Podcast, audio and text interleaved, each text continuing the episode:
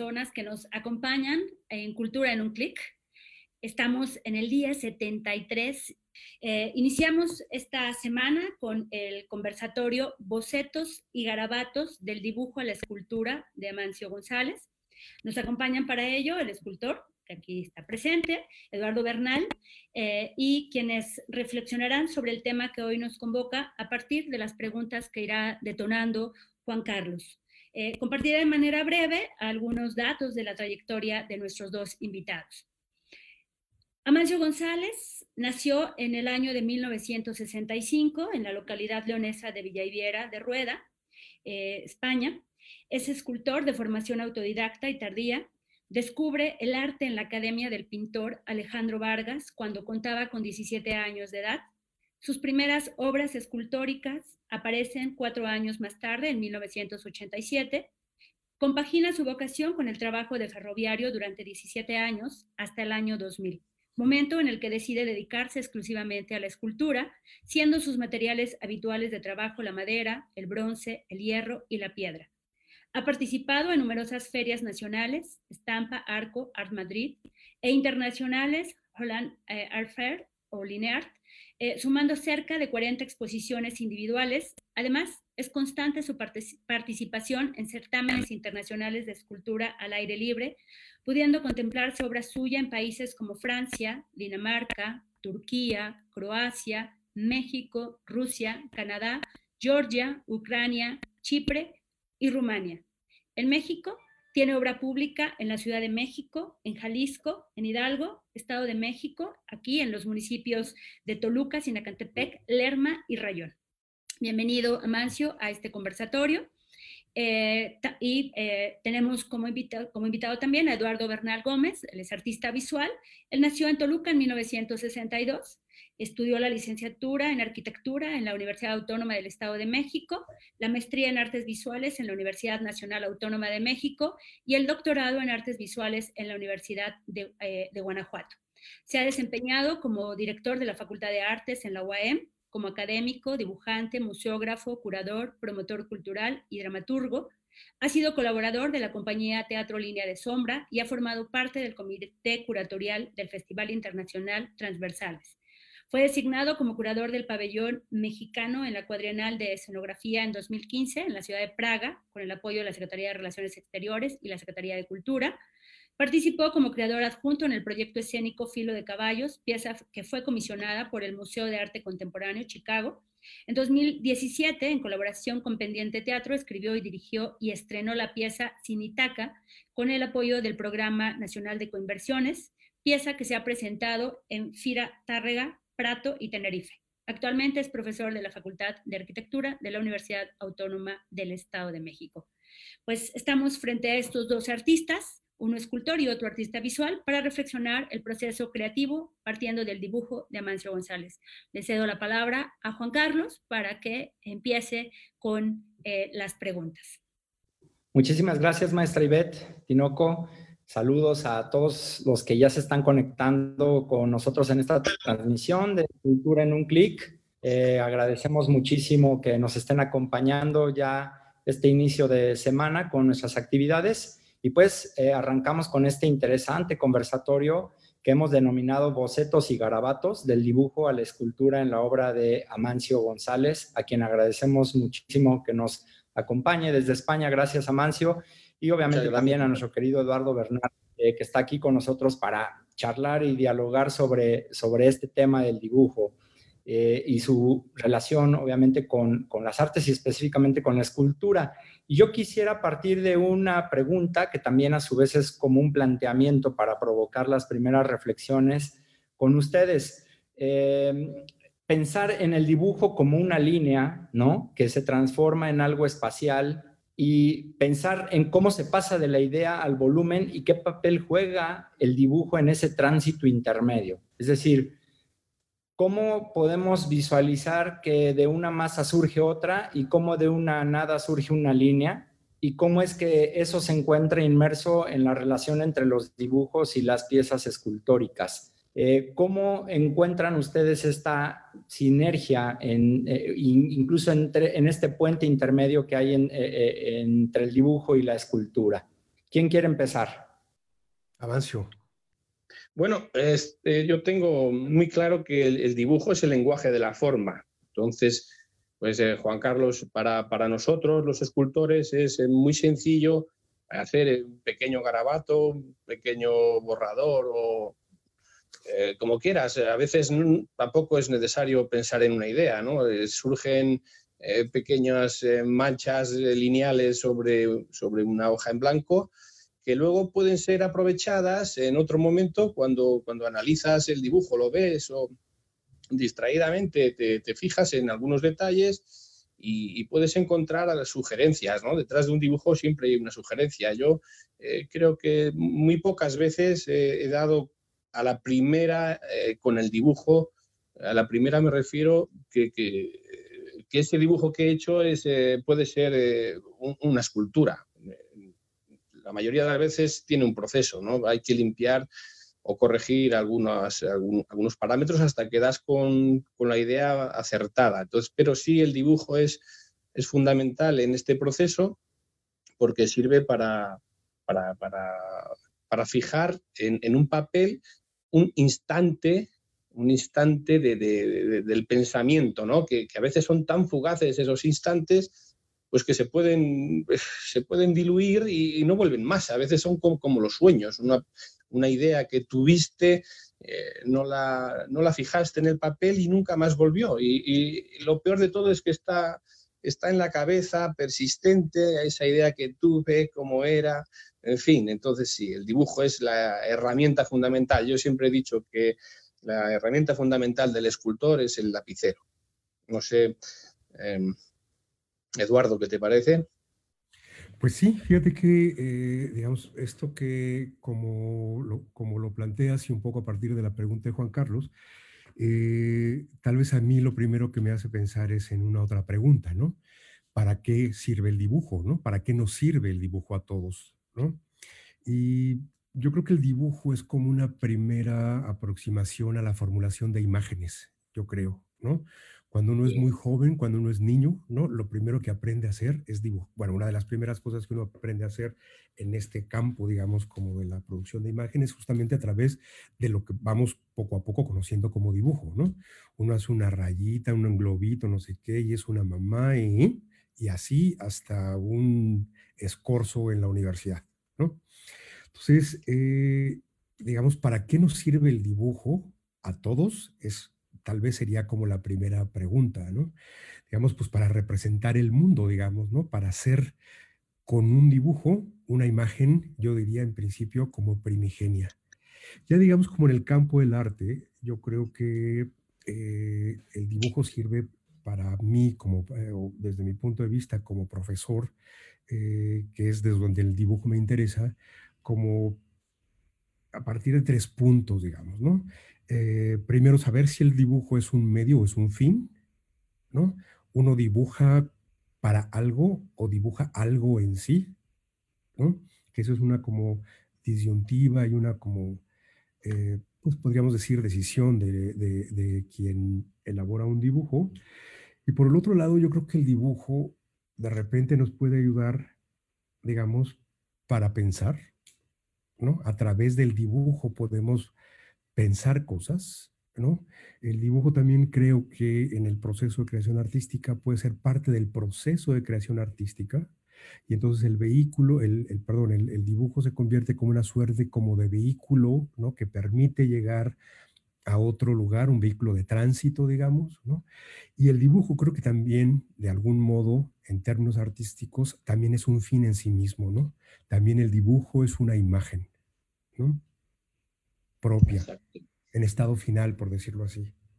Sí, sí, estoy de acuerdo. Y cuando dices que es un, medio, y si es un medio o es un fin, y son, son las dos cosas, ¿no? La, la magia del dibujo también en su, en su economía de, de, medios, ¿no? Resulta fascinante que, que con, un, con, un, lapicero, con una hoja, pues puedas llegar a, a, transmitir tantas emociones a otra persona, ¿no? Sin necesidad que esta también es otra de las ventajas del dibujo, sin, eh, que puede llegar a cualquier persona independientemente de su lenguaje, ¿no? es universal. ¿eh? Quizá esta, esta, esta, ventaja le hace también único, ¿no? Puedo comunicarme con una persona que, que viva en Japón y a través del dibujo.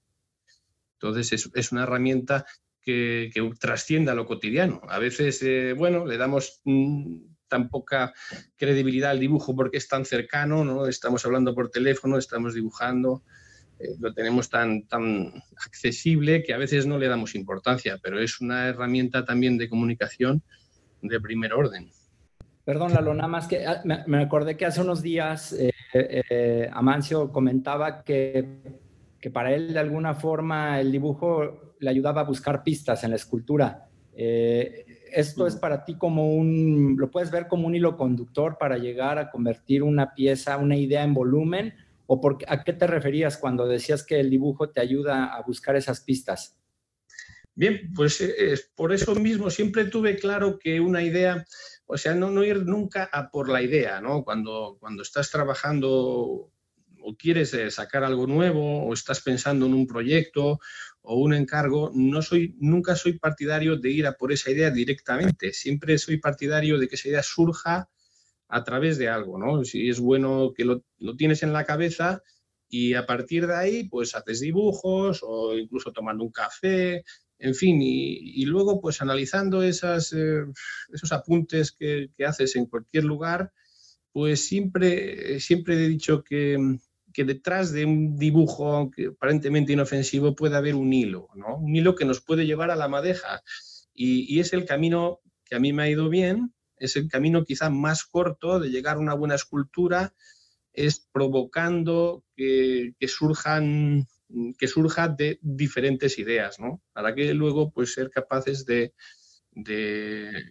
ser capaces de simplificar o, corregir o, aceptar las que no son más válidas para el proyecto en concreto, pues sí es, es, es mejor partir de distintas, de, distintas ideas. Por eso el, en el dibujo siempre, en mi caso, siempre he pretendido perderle el miedo.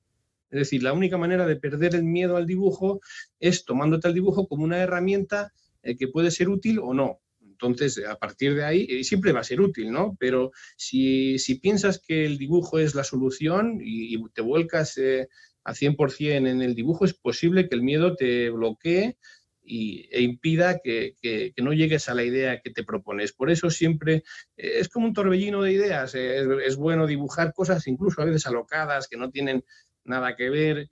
Pero, pero al, final, al final del día, cuando analizas tu, tu trabajo, es fácil que detrás de alguno de esos dibujos eh, encuentres una pista, un hilo que nos lleve de verdad a la obra que buscamos.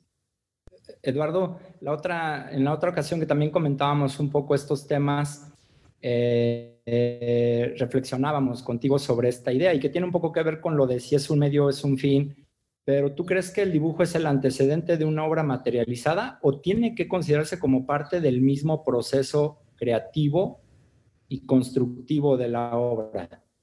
A mí me parece que establecer como las categorías de uno o del otro es más complicado, ¿no? Digamos, eh, lo que yo trataba de decir hace un momento o sugerir hace un momento es que por lo menos para, que, para pensarlo yo proponía estas como tres eh, categorías distintas que se comunican entre sí.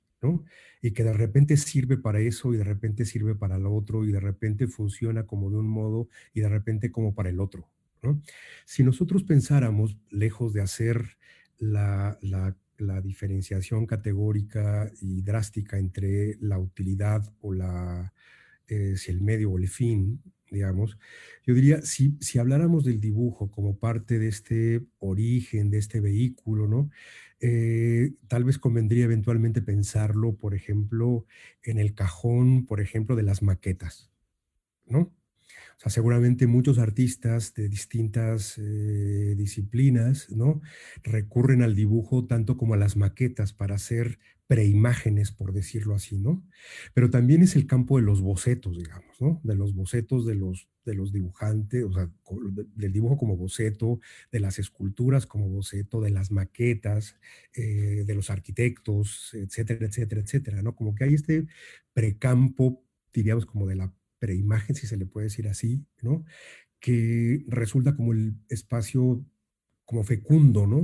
Que permite ir enlazando ideas, formas, procesos, movimientos, ideas, eh, sensaciones, ¿no? Parecía que esa, el dibujo como esa parte de herramienta permite ir de algún modo acumulando las cosas, ¿no? Entonces yo diría, ese cajón, ¿no? Donde podríamos poner la maqueta, el boceto, el dibujo, ¿no?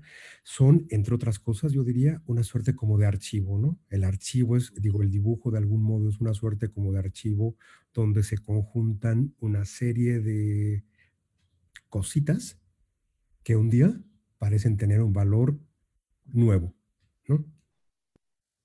Un contenedor de ideas, ¿no? Sí, bien, lo veo, vamos, es que también el, eh, Eduardo, que es artista, es fácil, es fácil que lleguemos a las mismas conclusiones porque pensamos más o menos lo mismo, ¿no? Referente al, dibujo, a la importancia del dibujo y el dibujo como contenedor de ideas, ¿no? Entonces, eh, eh, esto de que hablaba, que hablaba Eduardo, pues es, eh, es fundamental. Nunca, uno nunca se desprende de sus viejos cuadernos, de, sus carpetas, de, porque también viajan en el tiempo contigo. Cuando, cuando llega, llegas después de 20 años, miras tus viejos libros del instituto, tus viejos cuadernos y aparecen dibujos que hacías en aquellas plomizas clases del profesor de literatura y de repente te reencuentras contigo hace 20 años, porque es que recuerdas ese dibujo cuando lo hiciste con el bolígrafo, todo, y, es eh, impresionante el, cómo remueve, tiene esa capacidad también de remover en tu cabeza la memoria, ¿no? Y bueno, pues, eh, ¿qué, podemos decir es, eh, del, dibujo? Pues yo he tenido esas experiencias con, el dibujo, a veces son, son experiencias mágicas, sobre todo por la economía de medios. Ahí, cuando, cuando haces una escultura, tienes que estar también preparado económicamente, porque si no, no es fácil. Pero un dibujo tiene las mismas posibilidades efectivas a la hora de comunicarte emocionalmente con alguien y con una economía de medios sorprendente. ¿Mm? Ahora, ahora que estamos visualizando algunos de tus dibujos, justamente, eh, vale la pena eh, comentar y recordar un poco lo que, lo que también nos, nos, comentabas en algún momento. Estamos viendo en la mayoría de tus dibujos un personaje, pero también tú eh, comentabas que el personaje eventualmente no era tan importante, sino más bien el rol que juega en la historia este personaje, más que el personaje, porque pareciera ser que es como eventualmente el mismo, pero siendo así, eh, ¿por qué para ti el rol es más importante que el personaje mismo, partiendo del dibujo y luego llevándolo a tu escultura a mansión? Bueno, eh, siempre me. El dibujo que yo practico es el que, el que yo empecé a hacerlo de una manera inconsciente con la escultura, ¿no? En los troncos de madera uno dibuja y redibuja cientos de veces en la misma idea, porque claro, dibujas con tiza sobre la madera, pasas con la motosierra o con el hacha y se borra, vuelves otra vez a dibujar. Pero después de muchos años uno se da cuenta de que el detalle, en el detalle en el dibujo le hace perder efectividad. Es decir, cuando, cuando haces un rostro y particularizas el rostro, el espectador quiere ver en ese rostro a otra persona. Pero si borras eh, huellas, borras detalles, eh, borras eh, significados, y entonces es cuando el espectador se siente mm, más cómplice, de alguna manera se ve reflejado porque esa persona puede ser cualquiera. Y si la situación que rodea a, a la silueta o a la figura le, pues le da una cierta, una cierta, un cierto misterio, una cierta melancolía o le coloca en una posición ingrávida dentro de la composición, entonces el espectador es cuando lo hace suyo, porque, porque se, siente, se siente identificado o, recuerda haber sentido a veces algunas emociones similares. ¿eh? Esa, experiencia sí que la, he vivido con algunas personas que me han comentado este, este hecho. Esto, es, esto es singular porque eh, yo apenas le daba la importancia al dibujo eh, más que la, herramienta que necesitaba para llegar a la obra. ¿no? Ha sido posteriormente, con los años, cuando me he dado cuenta que detrás del dibujo se esconde una enorme carga de, profundidad. Justo ahí, partiendo de esta última idea que plantea Samancio, y me, gustaría mucho que ahorita la pudieran eh, rebotar un poco tú y, Lalo, eh, porque pareciera ser, y yo creo que en esto, bueno, y ahorita nos, dirá Lalo Bernal, pero pareciera ser que eh, no se le da el justo valor a los dibujos de un artista, ¿no? Porque ve uno la belleza del trazo, de las líneas, del dibujo, por ejemplo, viendo estos, cuando estábamos viendo las imágenes de tus dibujos y luego ya las, las esculturas, eh, ¿consideran ustedes que es necesario revalorar el dibujo como un producto final? Lalo, ¿qué opinas? Eh, digamos, eso es un tema que a mí me interesa en particular, ¿no? Pero, digamos, como que quisiera poner como algunos ejemplos de, de unos que me interesan más y otros que me interesan menos, ¿no? Digamos, por ejemplo, eh, si el dibujo es una imagen previa, digamos, si estamos hablando todavía como de ese, de ese ámbito y entonces uno ve eh, descubre el cuaderno de dibujo de un artista, el dibujo que, hubo una servilleta, el dibujo que hizo en el boleto del metro, ¿no? Y entonces, digamos, más bien yo diría, ahí de repente hay una como sobrevaloración de ese objeto, ¿no? Algo como más cercano al fetichismo, digamos, ¿no? Como pareciera que esa cosa que eh, intempestivamente ocurrió, se convierte en la y sustituye a todas las cosas en sí, ¿no? Yo no hablo, digamos, como de ese tipo de, no me, yo no me referiría tanto a ese tipo de consideración, ¿no? Sino, digamos, quisiera y pensar más bien como el trabajo que de repente hacen los curadores, ¿no? Que aportan una serie de reflexiones, de argumentos que permiten considerar una cosa de un modo distinto, al menos por un instante, ¿no? Entonces uno ha visto muchas exposiciones de ese tipo, ¿no? Donde una exposición de naturalezas muertas empieza con un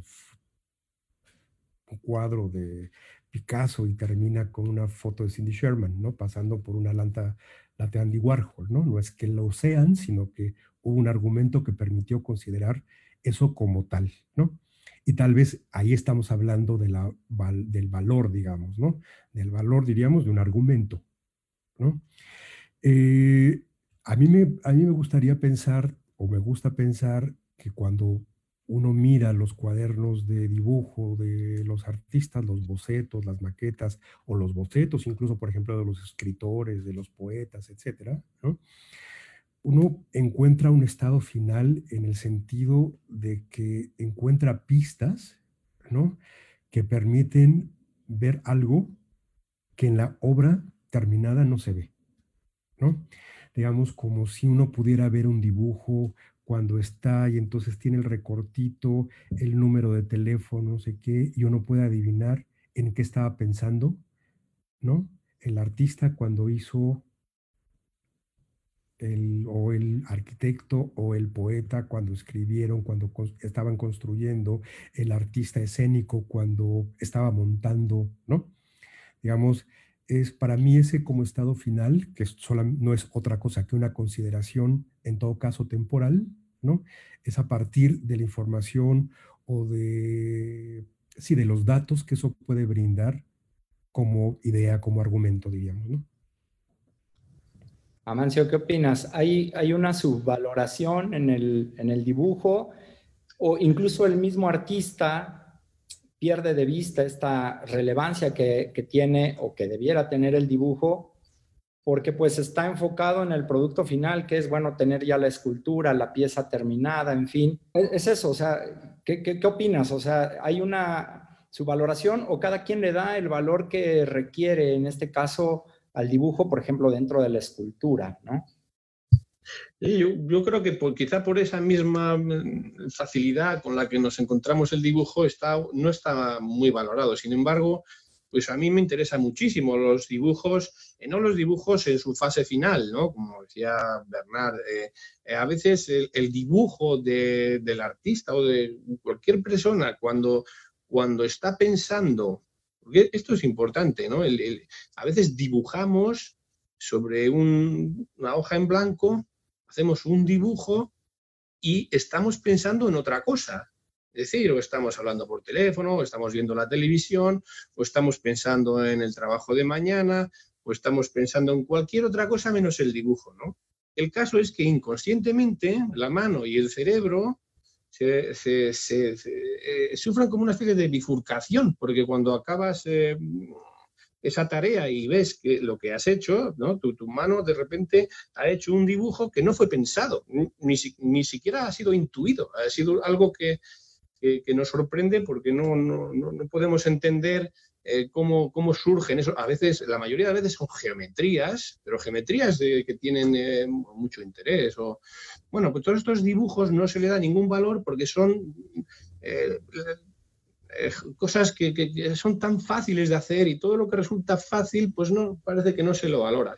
Sin embargo, a mí me interesa muchísimo, a veces cuando hay alguna exposición o, tienes oportunidad de ver en algún libro dibujos de apuntes de, otros artistas, pues me interesan muchísimo porque es ahí eh, la base, es, el, lugar donde se encuentra la primera idea eh, con el resultado final. Ese punto de encuentro de esos primeros dibujos eh, que no tienen mucho interés para la gente normal, pues yo sí, sí, sí quiero ver a veces cosas en común con, otros artistas o, conmigo, ¿no? Porque eh, pues, pues no le das importancia a la anatomía, no defines bien em, algunos elementos, ¿no? una mano, una silueta, una cabeza, eh, con dos líneas o dos círculos, y, pero detrás de eso hay una composición, hay, hay una manera de colocarlo, hay el, el, por qué lo pones así o no, qué elementos intervienen con esa figura, y todo resuelto de una manera casi infantil, ¿no?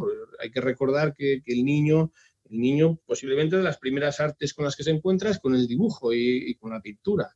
¿eh? Pero un niño en, una hoja de papel es capaz de plasmarte con un lapicero, pues, pues el, un día de campo, desde que llegan a la casa de campo con el coche, el pozo, los perros, los gatos, la foto de familia, etcétera, etcétera, incluso detalles de, ese día. O sea, tiene una capacidad de, concreción y de simplificación que, no lo tienen otros elementos, pero no se le valora, quizá precisamente sea por eso. Sin embargo, es una herramienta de, estudio y de inspiración poderosísima. Sin duda, Amancio. Y Lalo, yo te quisiera preguntar, eh, bueno, pues, para ambos quizás, pero sabemos que de todas las artes, quizás eh, el dibujo es la que menos recursos necesita, ¿no? Es decir, se necesita un papel y un lápiz o una pluma, qué sé yo. Eh, sin embargo, tiene una gran relevancia y tú planteabas como que esa pregunta de saque también, a, su vez al inicio de la, de la charla, ¿dónde es donde tenemos que encontrar el justo valor del dibujo? Pues no nada más para la escultura, para la pintura en sí misma, incluso pues para la arquitectura y para algunas otras artes. Eh, ¿dónde es donde tenemos que poner el énfasis en la relevancia del dibujo? A pesar de ser, insisto, eh, una de las artes o expresiones pues, más este, minimalistas que, existen, ¿no? Sí, este, mm, el dibujo, como, como, casi todas las artes, a veces tiene dos, eh, podemos ver dos, eh, dos elementos que, que, nos llaman poderosamente la atención. Uno es la descripción, es decir, cuando vemos un dibujo, alguien nos está mm, transmitiendo una información, una información que tiene que ver con, con su vida interior o, real, o qué sé, un mercado, una casa, una arquitectura. Esa es una información que, que te puede servir o no. Pero además de esa información, el artista le pone otra, que es la emocional. Es decir, cuando es capaz de traspasar esa, esa barrera del ojo, impactar en el cerebro y emocionarte, Entonces, ese dibujo, ese dibujo ya tiene un gran, un gran valor, tiene un gran valor, porque no cualquier cosa nos emociona. Nos emociona un atardecer, nos emociona, nos emociona la belleza generalmente, ¿no? Y entonces, pues a veces los dibujos esconden eso, no solamente lo que ves, sino que si encima le dedicas un poco de tiempo y ves que hay algo que te inquieta en el dibujo, que no, no aciertas a, justificar, y es posteriormente cuando, cuando, cuando te impacta. Entonces hay algo ahí en ese dibujo, independientemente de, la temática, la técnica, y lo que sea. Cada uno es como es y cada uno se emociona con lo que siente. Entonces, ese, ese es el dibujo que tiene un grandísimo valor, porque trasciende la información, trasciende la realidad, trasciende lo cotidiano, ¿no? Es, es, lo que va a alimentar posiblemente a, otras, a otra generación, a otra persona, en fin. Yo, yo haría esa diferencia entre los dibujos que solo transmiten una información a los que además transmiten una carga emocional. ¿Qué opinas, Eduardo, del planteamiento de Amancio? Eh, pues sí, claro, ¿no? Em,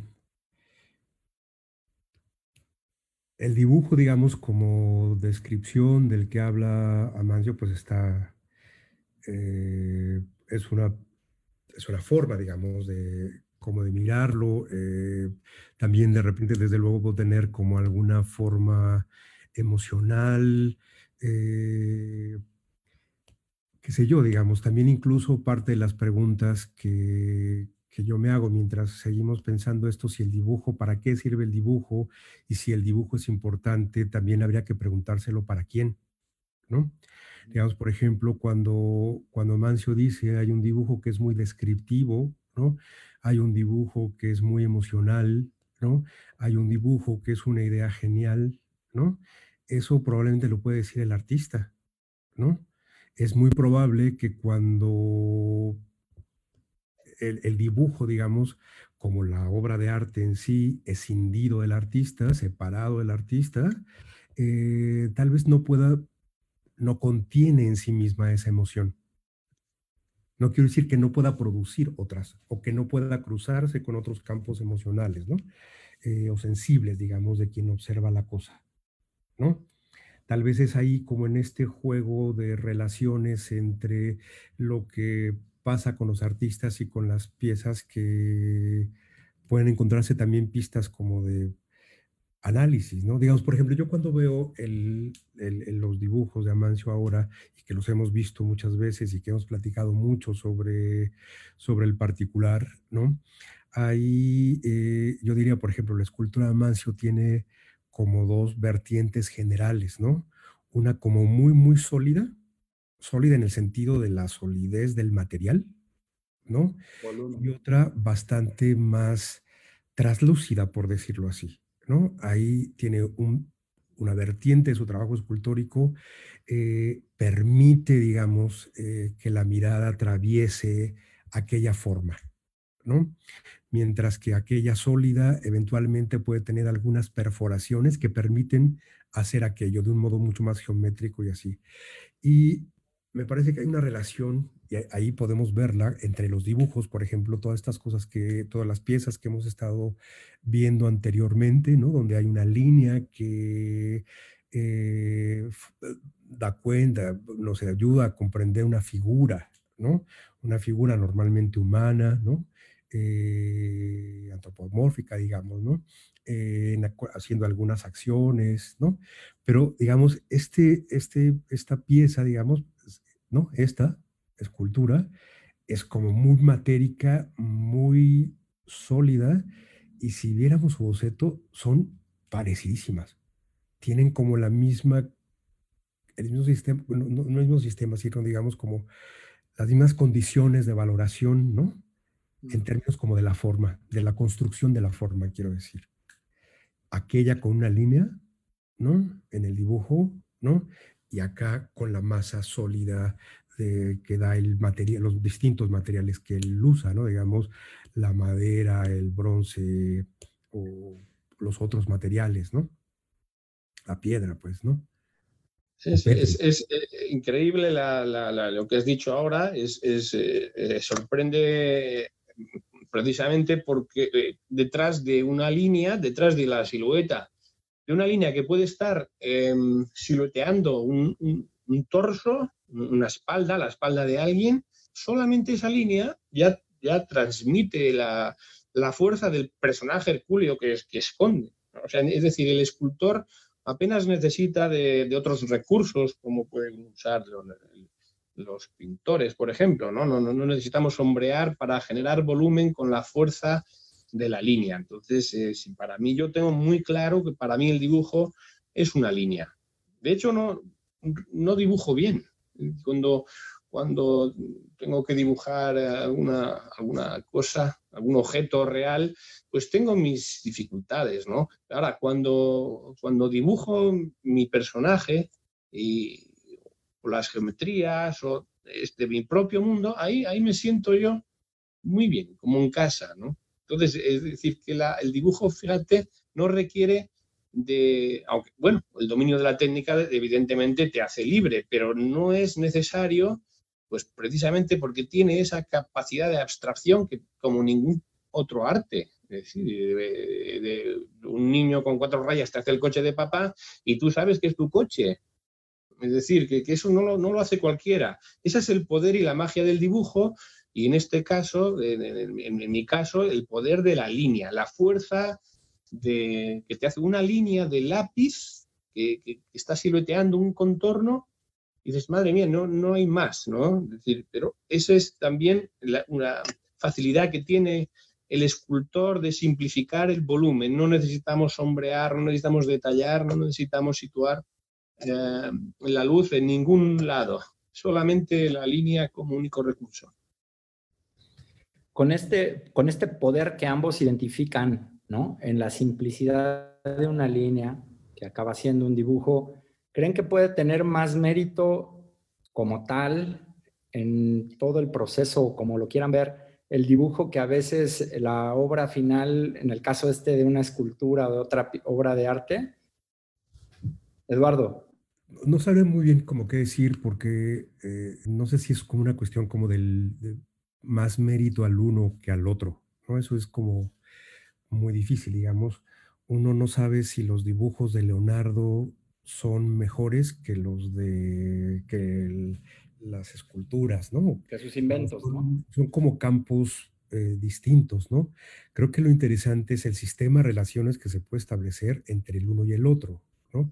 Es un poco de lo que yo trataba de hablar hace un ratito, ¿no? Cuando uno ve las esculturas, digamos, si uno viera, por ejemplo, ¿qué ocurriría con el público, ¿no?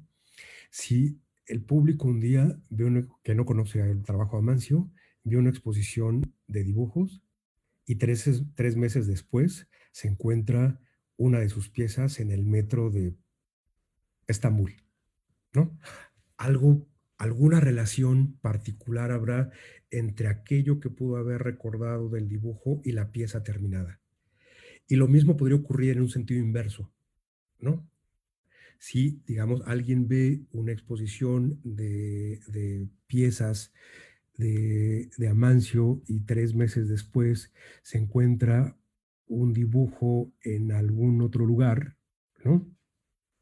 Eh, como la relación que se establece entre uno y otro, para, no, para un poco decir que no hay un privilegio de la una sobre la otra, sino el campo de, de conexiones, de relaciones, de, ¿no?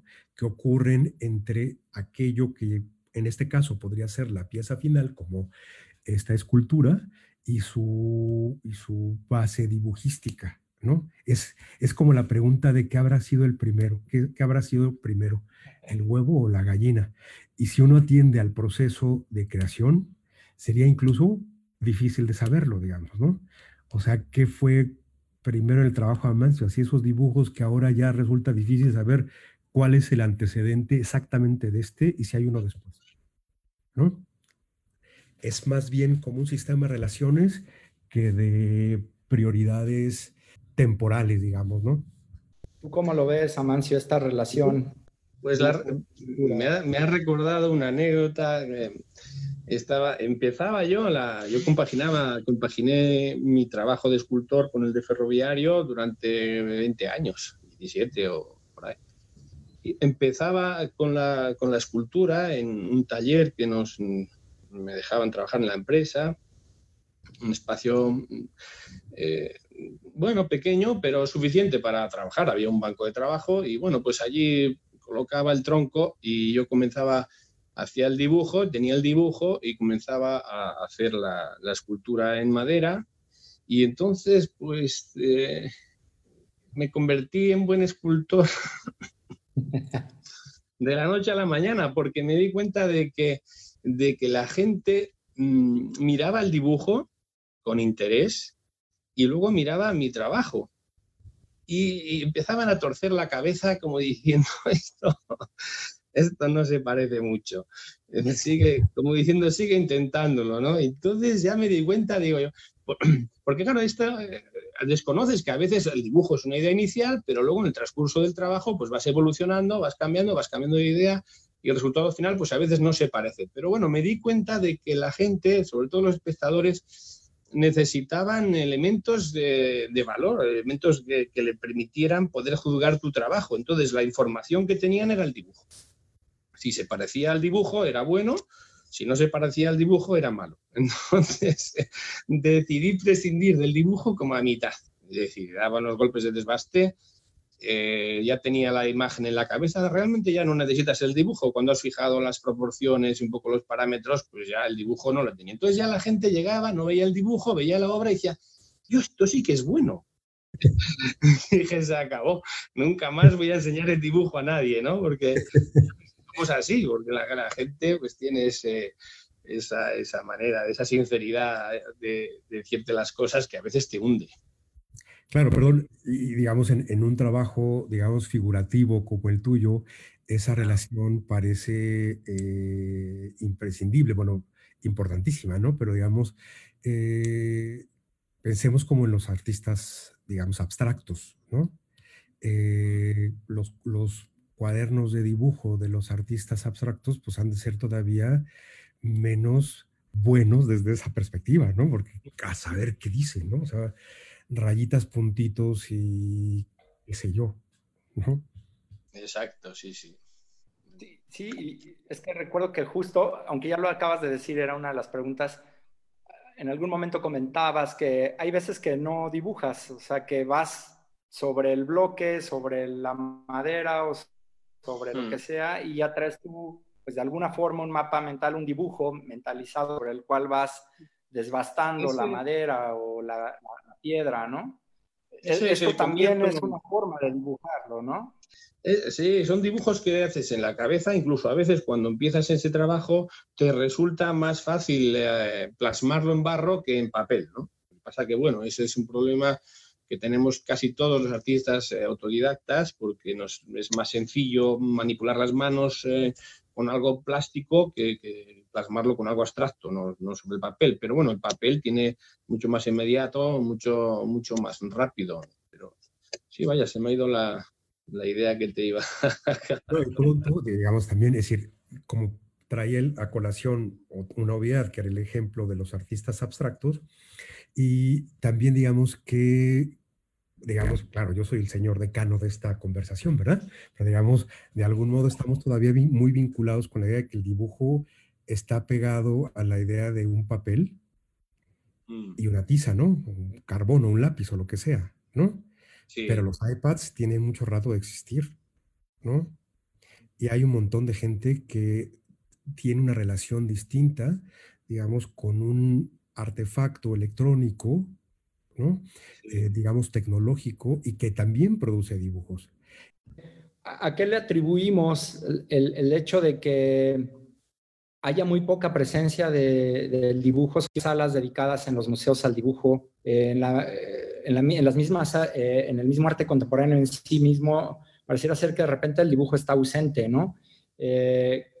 ¿a, qué creen que se deba esta, esta cuestión? Porque hay poco, hay poco que ver en torno del dibujo puede tener una relación con el mercado del arte. El mercado del arte es eh, muy exigente con sus productos y exige siempre una durabilidad. El papel el papel es un, es un material que puede durar muchos años, ¿no? pero necesita un cierto control, una iluminación. A veces se oxida, a veces pierde, no sé, eh, hay problemas de humedad, el cristal, no lo sé. Yo creo que tiene mucho que ver que el mercado no, no, le, no valora el dibujo posiblemente por, por esa durabilidad que no, no lo encuentra.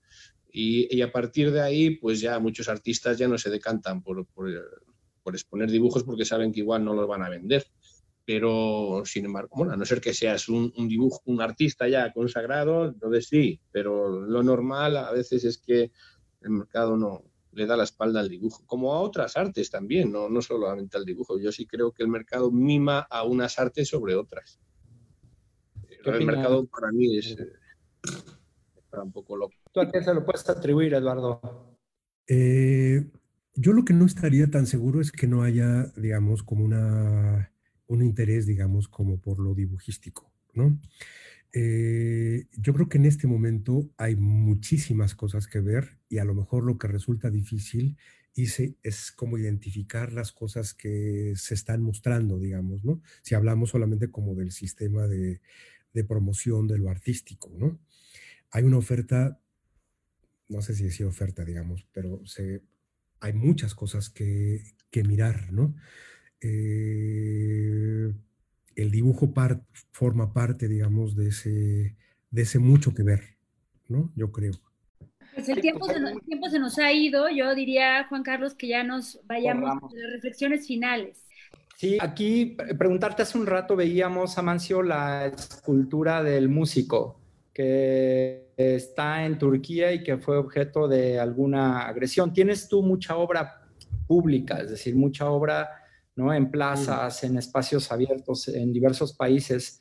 Eh, ¿Qué pensaste en el momento de ver esta, esta agresión a esta pieza, a esta obra? ¿Y qué es lo que te genera a ti como, como artista bueno, es, es, una, sientes una enorme tristeza, no solamente porque fuera una obra mía, cuando destrozan la obra de cualquier otro artista, ¿no? Es, decir, el arte eh, es nuestro legado. Nosotros somos capaces de ir hasta, hasta México a ver las pirámides que hicieron hace dos mil años. Es decir, ¿por qué vamos? Porque el arte hace que nos, nos movamos para verlo, para sentir. Es decir, si algo va a quedar de lo que somos, es el arte, eso está, eso está clarísimo. Entonces, cuando alguien destroza una obra de arte, está destrozando, está negando a las generaciones futuras pues una, información em, emocional que, quién sabe, decir, no sé, el daño es, eh, sobre todo en este caso, porque, porque, porque era por motivos de, del personaje estaba estaba sentado y desnudo, pero bueno, no, no, son desnudos inofensivos totalmente, pero cuando se radicalizan las, eh, las, ideas, entonces es cuando sale esa bestia que, que tenemos dentro y bueno, pues, pues yo qué sé, tenemos que aprender a convivir con esto, pero evidentemente que cuando destrozan una, una escultura, un cuadro, una, una, pieza de arte, entonces el, el daño es para, es, es grande, muy grande última reflexión, Amancio y Eduardo, sobre el tema que nos ha ocupado en este conversatorio tan interesante, por favor. Eduardo, si gustas, si cerramos con Amancio. Em, pues este, no sé bien qué decir, pues que a mí el dibujo me gusta un montón eh, y me gusta mucho como un juego interpretativo, ¿no? Tal vez lo diríamos, el dibujo me interesa un montón y me interesa un montón como un sistema interpretativo. Amancio. Bueno, pues animar a todo el mundo, artistas o no, a que, que practiquen el dibujo, porque ahí en el dibujo no hay dibujo inocente y en todo se va a acabar descubriendo. Es decir, cuando, el, único, el único problema que tenemos cuando, cuando, cuando para dibujarnos es que nos da miedo a hacerlo mal, que es lo que decía Eduardo, quién lo hace mal y quién lo hace bien.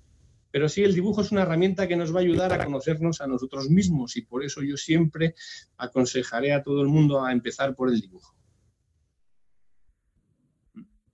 Ya, pues eh, agradecer a todas las personas que nos han acompañado en esta, eh, pues en este conversatorio en el marco de Cultura en un Clic Eh, yo quisiera recuperar un fragmento de un poema que escribió para Amancio, Antonio Gamoneda, que se llama Hablo con Amancio, y solo voy a recuperar la última parte, donde dice, Amancio, tú hieres y acaricias la madera en nombre de la libertad. Tú sueñas en el interior del bronce y en las celdas graníticas. Amas el resplandor de los cuchillos. Entras en las arterias vegetales. Creas al mismo tiempo el resplandor y la sombra. Llevas la vida al interior de la muerte. Tú atraviesas olvido y conduces relámpagos a la quietud. Así, en tus manos, la madera es sagrada. Pues sigan disfrutando de esta programación que tenemos para todos ustedes en Cultura en un Clic. Muchas gracias y pues aquí seguimos eh, conectados. Muchísimas gracias.